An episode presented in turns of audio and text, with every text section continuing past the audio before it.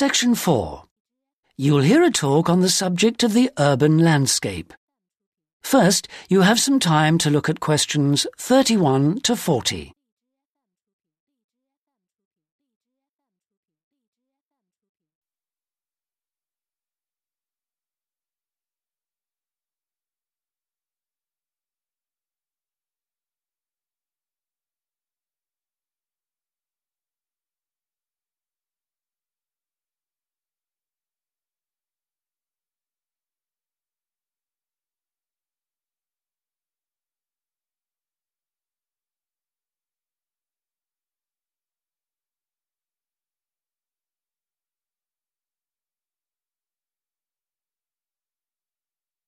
Now listen carefully and answer questions 31 to 40. Good day, ladies and gentlemen. I have been asked today to talk to you about the urban landscape. There are two major areas that I will focus on in my talk. How vegetation can have a significant effect on urban climate, and how we can better plan our cities using trees to provide a more comfortable environment for us to live in. Trees can have a significant impact on our cities.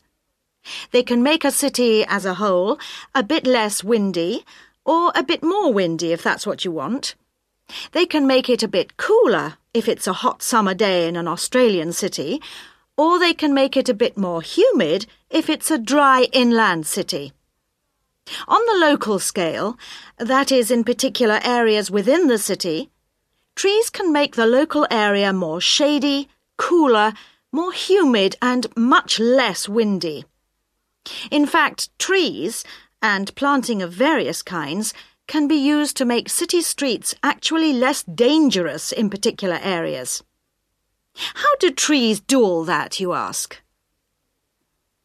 Well, the main difference between a tree and a building is a tree has got an internal mechanism to keep the temperature regulated. It evaporates water through its leaves, and that means that the temperature of the leaves is never very far from our own body temperature. The temperature of a building surface on a hot sunny day can easily be 20 degrees more than our temperature. Trees, on the other hand, remain cooler than buildings because they sweat.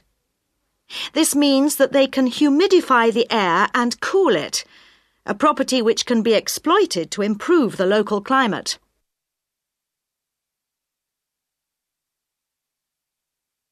Trees can also help break the force of winds. The reason that high buildings make it windier at ground level is that as the wind goes higher and higher, it goes faster and faster. When the wind hits the building, it has to go somewhere. Some of it goes over the top, and some goes around the sides of the building, forcing those high-level winds down to ground level. That doesn't happen when you have trees.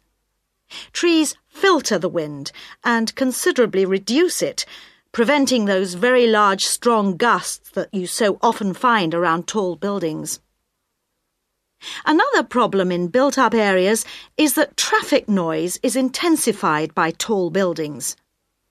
By planting a belt of trees at the side of the road, you can make things a little quieter, but much of the vehicle noise still goes through the trees.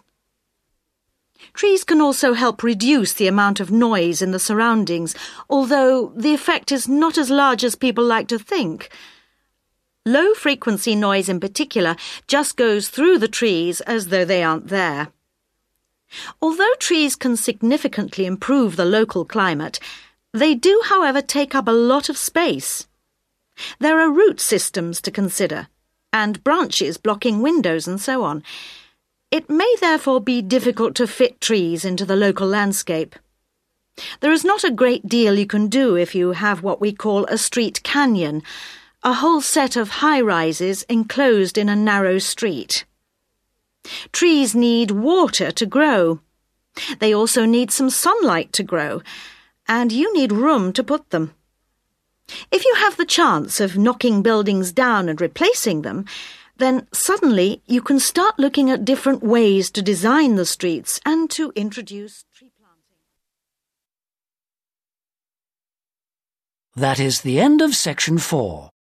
You now have half a minute to check your answers.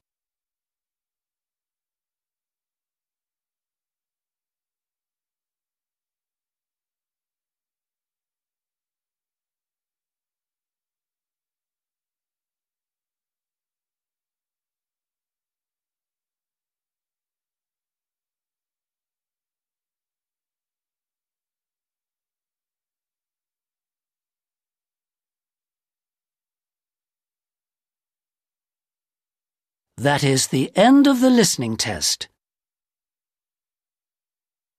In the IELTS test, you would now have 10 minutes to transfer your answers to the listening answer sheet.